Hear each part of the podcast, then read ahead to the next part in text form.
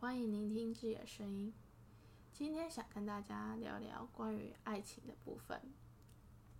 有没有人常常在思考说，好想要回去小时候谈恋爱的感觉，纯纯的爱情，然后跟另外一半也不用想那么多，什么考虑到现实啊，什么金钱啊，然后结婚方面生小孩，那有时候觉得好烦。然后现在呢？每天可能上班啊，根本没有心思想要去谈恋爱。然后有的人为什么又要上班，然后难得休假，然后还要陪自己的对象，可能去哪去哪，然后就觉得很烦。所以有些人就会选择一个人生活，反正都不同模式啊。其实我自己也蛮有感触的，就觉得啊，小时候都会想要跟这个人牵着他的手就脸红啊，然后想要跟这个人。到永远，真的不会顾虑太多问题。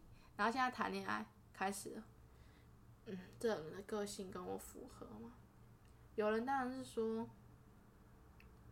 跟自己有相同兴趣的人在一起比较，就是意见比较会相近，然后要聊东西也比较好聊。可是跟自己相反的人，你有时候会被他气到不行，可是有时候又觉得说，就带点欢乐。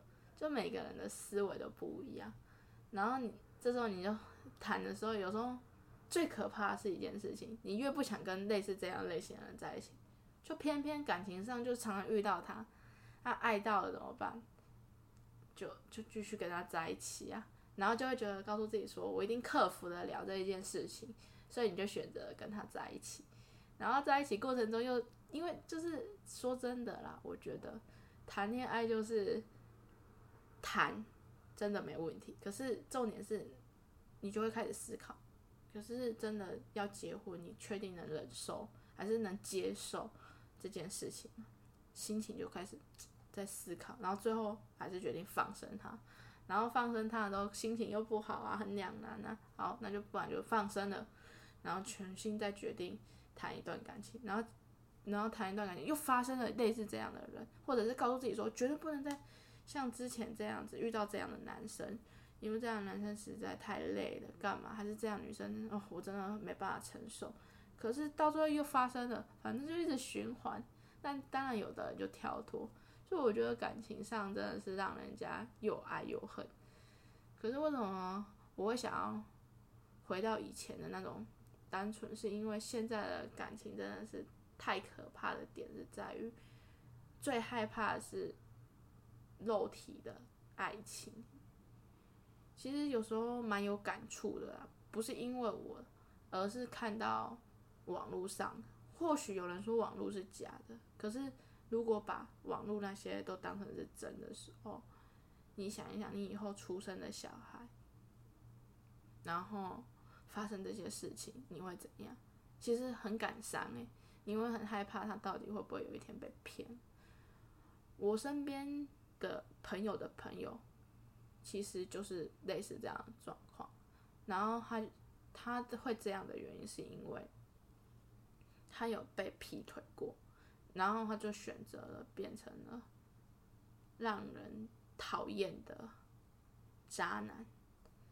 这时候大家一定会觉得说，为什么这样的人出现？这样是合理的？反正就是有不同角度的人会讲这件事情，有不同的看法。可是他给的理由就是说，因为他之前很认真的对待这个人，可是为什么会变成这样？反正就是最常见的人家所说的理由。可是我是认为，这不是重点，原因是因为你下一个又不一定，当然有可能下一个也是这样。可是这时候你应该要开始检讨的是自己，为什么自己就是眼光那么差？问号。或者是说，为什么自己没有多去长时间的去了解这个人，或者是你们有没有去沟通过，顺眼就在一起了吗？还是怎样？我觉得在这过程中，我知道有人会觉得谈恋爱怎么那么复杂，还要这些过程。可是会有这些过程，我觉得是要让彼此的心更了解，因为你总不可能会想跟一个来路不明的人在一起。反正那个男生就是这样子，然后也交了很多女生，然后也也后来也有小孩，然后到最后，你们一定会说啊，有没有离婚？其实他们也没有在一起，因为最后小孩就是可能也觉得说不适合，然后就是想说等下次再回来，所以他们就分开了。那这件事情可能在很多人来说，这是常见的，因为现在社会常常发生这样的事情。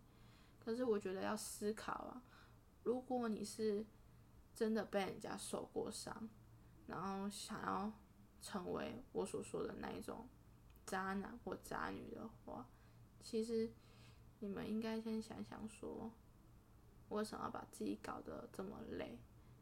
当当渣男渣女，或许是你想发泄的地方。就是一个其中一个计划，可是我觉得你很辛苦，原因是因为好不容易得到一个可能愿意跟你在一起的人，而你把他可能会伤到他之类的，你也不喜欢那种感伤的感觉，然后还有被人家欺负的感受吧。其实，在我的一些这样子类似的谈话当中，其实。